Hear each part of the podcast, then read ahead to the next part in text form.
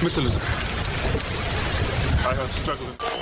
哎，我叫张世豪，天蝎座 O 型，游泳队吉他社。I love you, Dexter. So much. 我忘了关水龙头，还是房子越来越有感情。Inmate 2537. I'm in Seattle.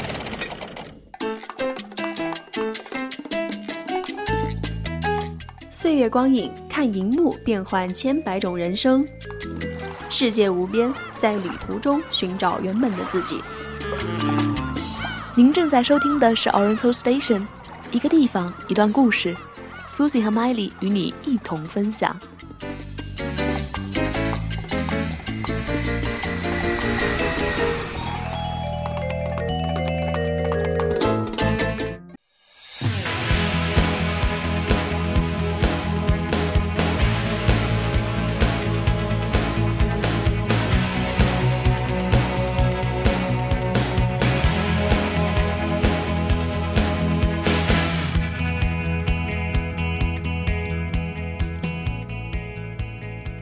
大家好，我是 Miley。那好久不见，这算是一期迟来的节目了。就在最近啊，我把一个可以称为是经典的电影系列拿来重新回味。在戏中，一个充满疲累但是却肩负重任的角色，在电梯里被爆头以后，画面突然转为黑白。就在他回眸的那一瞬间，我决定开始今天的讲述。这个角色是陈永仁。没错了，很多人都猜到，演员就是梁朝伟，电影《无间道》，而这里就是香港。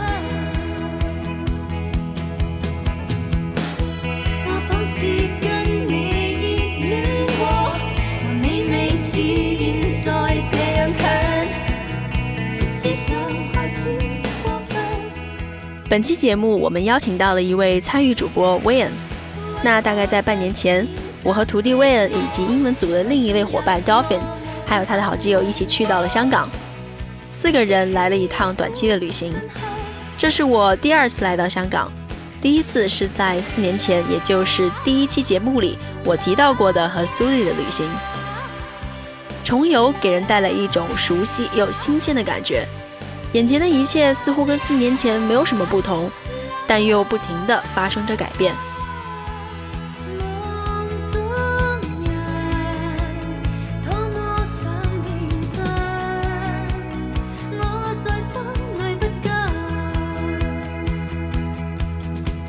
嗨，大家好，我是 Wayne。我感觉距离从香港回来已经快半年了吧。其实这座城市留给我最深的印象，概括成一个词就是多元化。你不得不惊叹于这座城市是如此游刃有余的，将繁华和有序、现代和传统、发达和市井调和在一起。在香港呢，不论是地道的传统排档，还是正宗的异国料理，都不难搜寻。高低错落的地形也让本就挺拔的建筑更显巍峨，而在犹如天幕，甚至令人有些压抑的摩天楼群之下，却不乏城市的活力。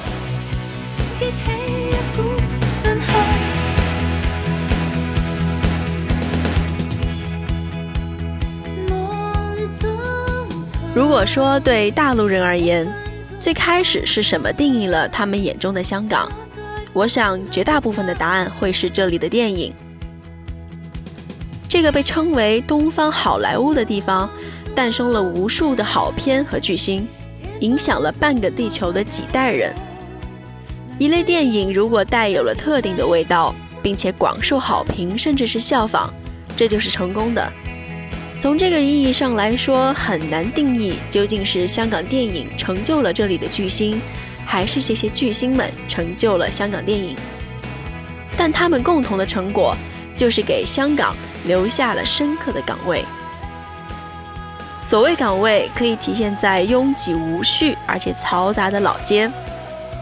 以前看着这里让人眼花缭乱的港片镜头和千变万化的背景布置。总以为香港必定是一个有着硕大电影拍摄基地的地方，而事实却是大相径庭。香港面积之小，这是众所周知的。然而，在这样小的地盘上，却变着花样的拍了无数部优秀的作品，而且常常给观众带来不一样的惊喜。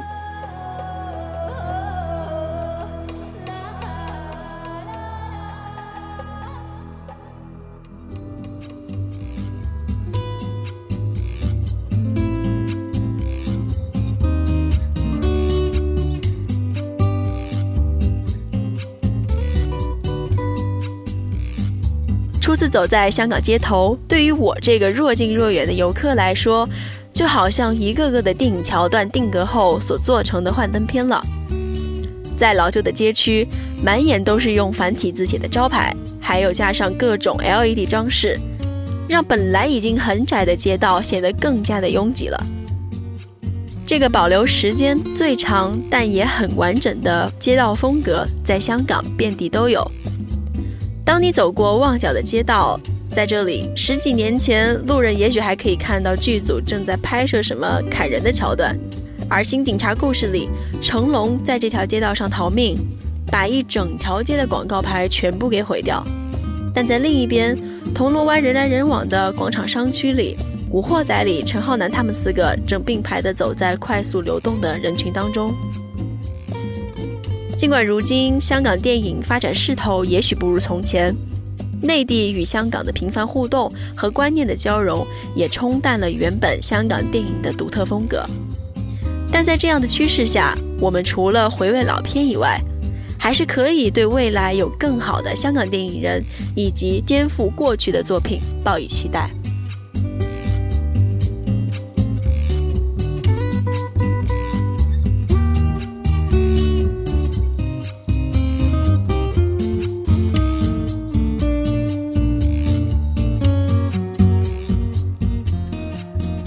味儿也可以体现在街上的任何一家冰室。秋天的香港呢，气温依旧高得离谱，这让每个人都感到害怕。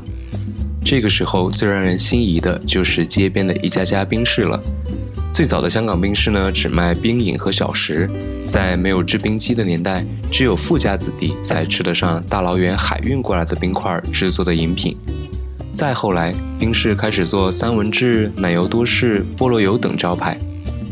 随着变迁，冰室大多被茶餐厅所取代，现在留下来的也大概只有二十家了。在电影《九龙冰室》中，郑伊健在这家冰室当服务生，他的原名呢是大华冰室，可惜早已休业，成为了一段记忆。冰室对于香港人来说就是味道和情怀，冰室的顾客络绎不绝，有时候还要排队等候。名气大的冰室就更不用说了，吃慢了都好像是在耽误别人的时间。还有的，即使长时间不在香港住，有条件也会让人捎带一些甜品和饮料。曾经在节目里听余文乐说，他从小吃华嫂冰室长大，现在常年在北京，但老板娘对阿乐很好，会定期给他寄奶茶，也算是一解他的乡愁。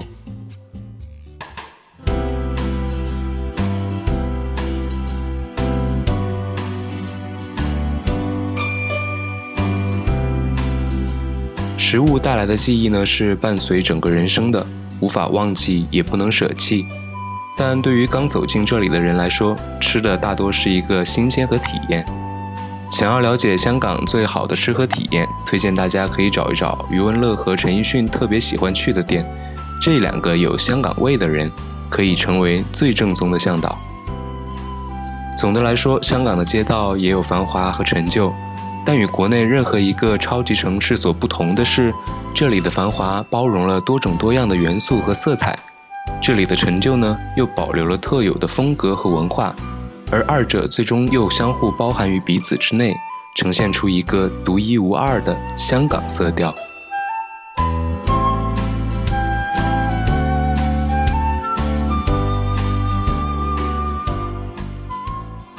在香港这座城市生活的最大的特点，一个字：快。布满人和车的整座城市里，虽然拥挤，但也是流动的，而且是高速高效的流动。香港的公交车从大概早晨五点还不到样子，就可以把我吵醒了。因为我们当时住的民宿是靠近街边的嘛，所以非常深刻的就可以感受到。说到香港的公交车啊，第一次是在这里和 Susie 一起乘坐双层 bus，我们喜欢坐在上层的最前方的位置。司机开车的速度之快哦，几块钱的公交车费就让我们体验了一把类似于坐过山车的快感。当时我记得好像是晚上八九点的样子，香港已经进入了夜场模式。我们从理工大学坐车回到酒店。一路上经过了很多老街和维多利亚港的旁边，那幅夜景让人陷入了一种沉迷和惊喜的交替之中。说实话，我是很喜欢坐公交车看路过的风景和建筑的，所以这带给我的感受，在我所有的搭乘记忆中记下了重重的一笔。但这一次同坐双层 bus 的二位伙伴明显不是特别适应，甚至还出现了晕车的症状。看来现在女生比男生身体好的越来越多了哦。一天下午，我们走在路上，我发现这边的路都不太宽的，而且当时旁边那家店还在维修外墙。我和威恩就在讨论接下来要往哪边走才能去到最近的那家翠华餐厅吧。大概在路中间停留了几秒看手机，后方来了一个行人，他很急忙的要绕开我们，又继续急速的往前走去。伴随旁边斑马线绿灯发出的急促的滴滴声，我们感到刚才他踌躇的一秒，好像是被我们给耽误了。为了这一秒，我们都表示不曾有过的抱歉。环顾四周，每一个人都是这样的行走速度，如果不是，那可能除了老人，就是和我们一样来玩的。四年前，我坐在这边的一家麦当劳，习惯性的在靠窗的位置。喝着可乐，看着窗外疾驰而过的行人和车辆，觉得这里异常快速的节奏感。那个印象也在当天得到了充分的印证了。而这个节奏感，一直到我们回来还继续保持着，仿佛成了我们的一种习得反应。这次的旅行还有一个重要的行程，那就是见到了我们的师傅 Harry。大学一毕业，申请到了香港研究生的他。结束后就留在了这边工作，工作繁忙，是我们只能从朋友圈里看到的那个打鸡血的青年。尽管那天晚饭他因为突发的事物晚到了一会儿，但聊起很多有趣的事情，也给到我们很多建议的他，依旧是那个干练的有主见的学长。他说，虽然跟同龄人相比，自己目前的收入还不错了，但在这里仍然是很普通的。让我印象深刻的是，那晚他带着我们去散步，一路走到了中环广场，五个人站在几栋最高大的地标建筑旁边，仰望四周。金 Harry 说，在这里的员工的最低月工资大概也就是我们的起步年薪了吧。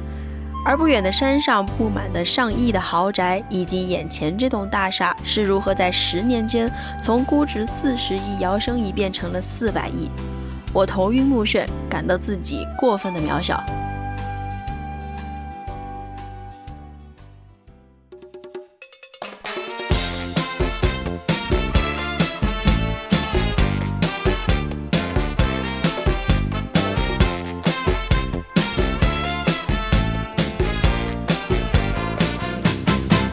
将敌意，将身份放低些吧，今夜里。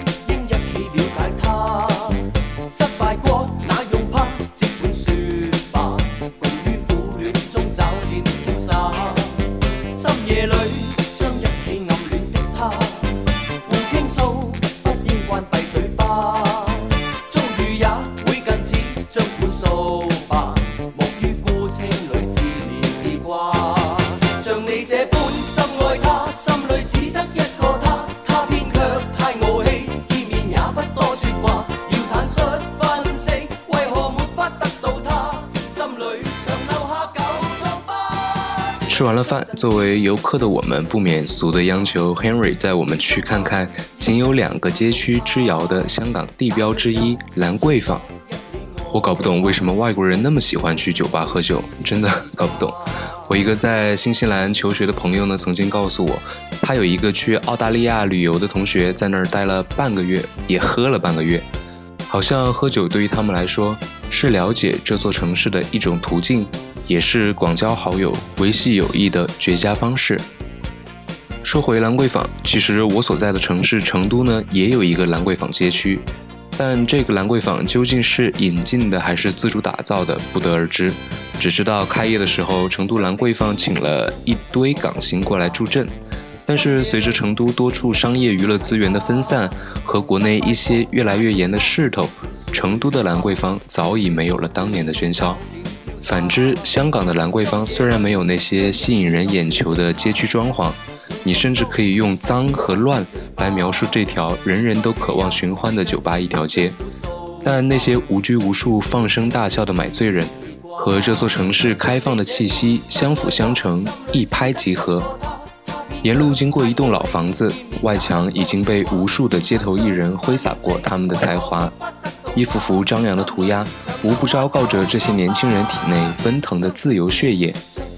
我想起前几年成都的一家房地产开发商，花钱聘请了一些涂鸦爱好者，到自己工地外的围挡来创作，想要把那里打造成一处拍照圣地和艺术地标。只是关在笼子里的鸟。即使吃着最为金贵的饲料，长出了丰满华美的羽翼，又如何振翅远翔，直冲云霄呢？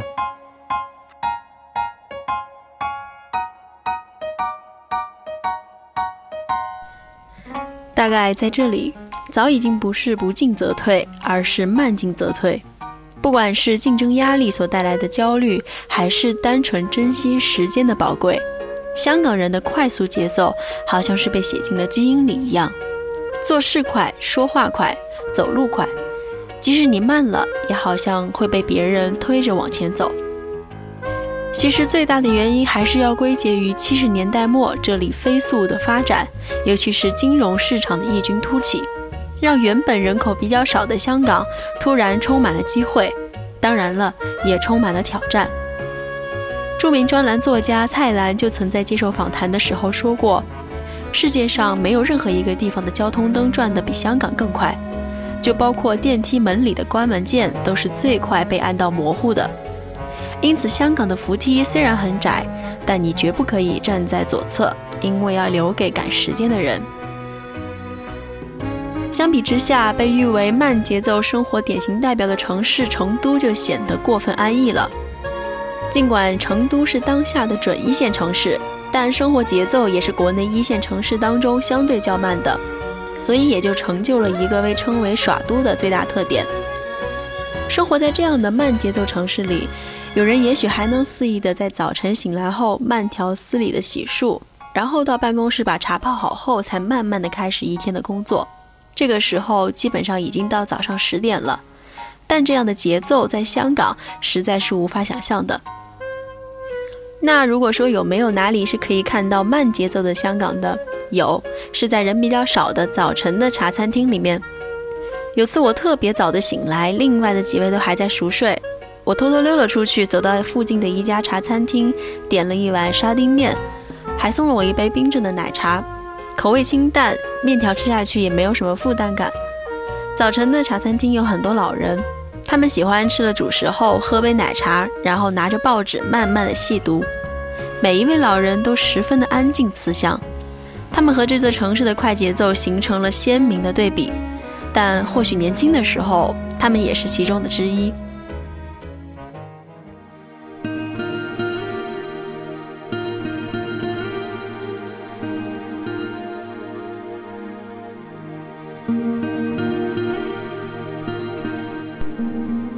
说到香港的地铁系统，有八十四座地铁站以及六十八座轻铁站，形成了一张大概二百二十公里的大网，把香港人民的生活框住在其中。港铁的发达程度与纽约、伦敦这些城市的地铁系统是比肩的，但让人感到新鲜的是，这里不需要接受安检。第一次来到香港的时候，这个便利给我带来了很大的舒适感。要知道，当乘客拿着大包小包的东西，尤其是独自一人的时候，安检的流程会让人感到更加的疲累。纽约、东京、巴黎和伦敦地铁，世界前几名的地铁系统都不需要安检。虽然城市的发展水平也都相对很高，但仍然让我感到很意外，因为除了城市本身经济发展较好以外，人员来往繁杂也是一大特点，却反而省去了安检这一步骤。但在中国大陆，仅仅只有广州的安检步骤对乘客过安检速度影响是最小的。在其他城市的轨道交通，乘客和包都会被要求进行安检，如果有液体，则会被要求喝一口再走。我曾经在周六的下午六点去成都春熙路地铁站搭乘地铁，从买票到上车，中间流程我大概消耗了一个小时之久。和我一样，这成了很多人如今不太愿意选择乘坐地铁的原因。但当我离开地铁站的时候，却发现在我身后排队的人还是一条长龙。值得一提的是，覆盖度较高的安检系统需要投入的成本则是相当高昂的。举例来讲，北京地铁十号线平均每一个站点安检投入都达到了一百二十五万以上。更多的安检覆盖和更复杂的安检流程，可以给蓄意破坏者带来一定的震慑或者是阻碍作用。但即便如此，安检仍然是无法做到百分之百全覆盖的。意思就是说，严密的安检流程之下，还是会有小概率的危险无法排除。隐患排查也许是最心系轨道交通工作者的事情。的确，我们的地铁发生危险的概率也很小，而每一位乘客所看到的却是复杂的安检系统程序，让地铁乘坐效率大打折扣。但在不需要这样流程的香港，虽然乘坐地铁的人更多。密度也更大，却也可以高效地进行运行，事故发生的概率同样也很小。在纽约，高效的地铁系统同样运行着，与之不同的是，地铁安检相对也非常轻松。但作为一个硕大国家的中心城市，人员的复杂也给这里的地铁系统带来了更多的危险系数。除此以外，纽约地铁运营方也认为，在高峰期的话。每分钟每个安检口要安检十个乘客，这无法完成的任务，最后将会导致的结果，要么是让这里水泄不通，要么就是让这里的安检设备形同虚设。相比之下，在亚洲安全系数最高的城市之一香港，来这里的人起码都有过通行证的筛选；而在中国大陆，地铁系统对十三亿人完全开放，安检的过程可想复杂和低效。但在东京，官方认为安检投入更大，繁琐的流程导致管制系统瘫痪，以及无法做到百分之百有效的安检这样的问题，所以他们的安检流程同样非常简易。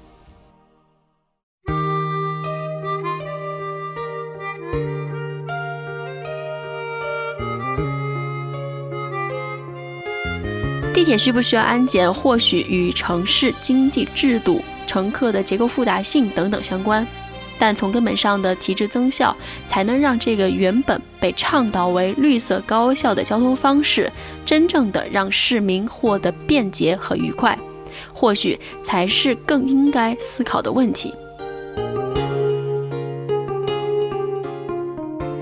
香港是座山城，我曾经领略过重庆的魔幻三 D 城市风格，然而到了香港，还是让我十分感叹。感叹什么呢？这路也太难走了吧！刚吃饱饭出来逛一逛，马上又饿了，因为一路尽是坡坡坎坎，这样惊人的起伏，这么小的占地面积和这么密集的人口，要在这里铺路建楼，难度可想而知。因此，寸土寸金的香港几乎找不到一条在内地城市司空见惯、一马平川的公路。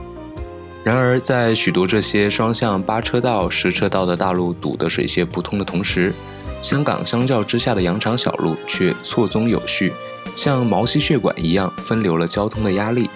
即使晚高峰穿梭在香港最繁华的闹市区，也鲜有堵车的现象。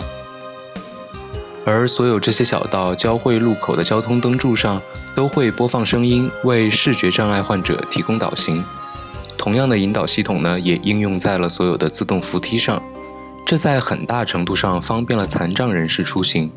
我们在香港的街头、地铁、图书馆这些公共场所，看见了许多坐着轮椅或者拄着拐杖、戴着墨镜的人。城市建设中这类对于所有人群的友好和包容，我觉得是很值得学习的。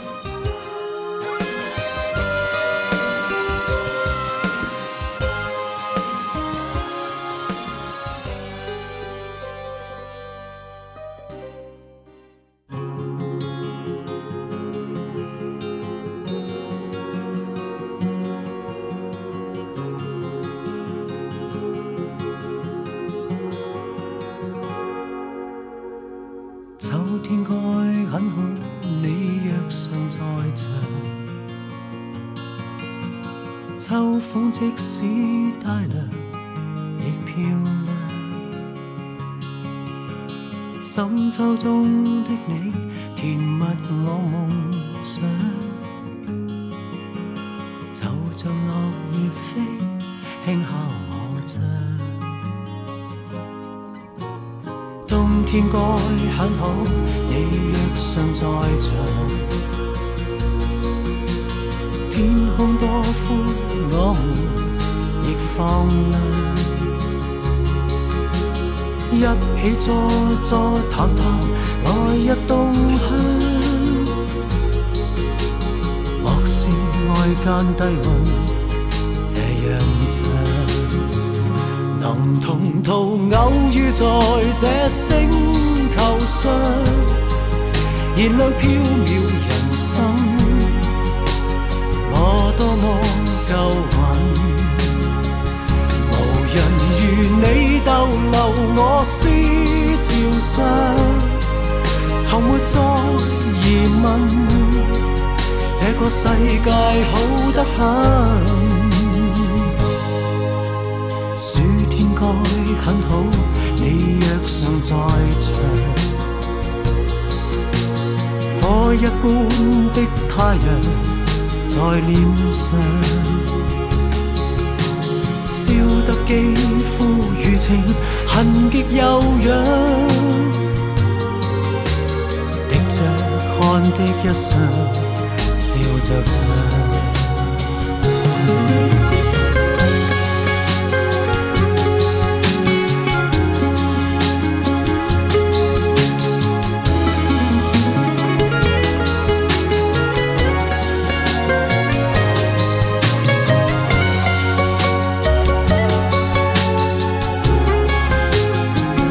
能同途偶遇在这星球上。燃亮飄渺人生，我多麼夠運。無人如你逗留我思潮上，从没再疑問，這個世界好得很。能同途偶遇在這星。球上是某種緣我多麼慶幸。如離別你，亦長處生命上，寧願有遺憾，亦願和你遠亦近。春天該很好，你若尚在場。春风仿佛爱情在酝酿，初春中的你撩动我幻想。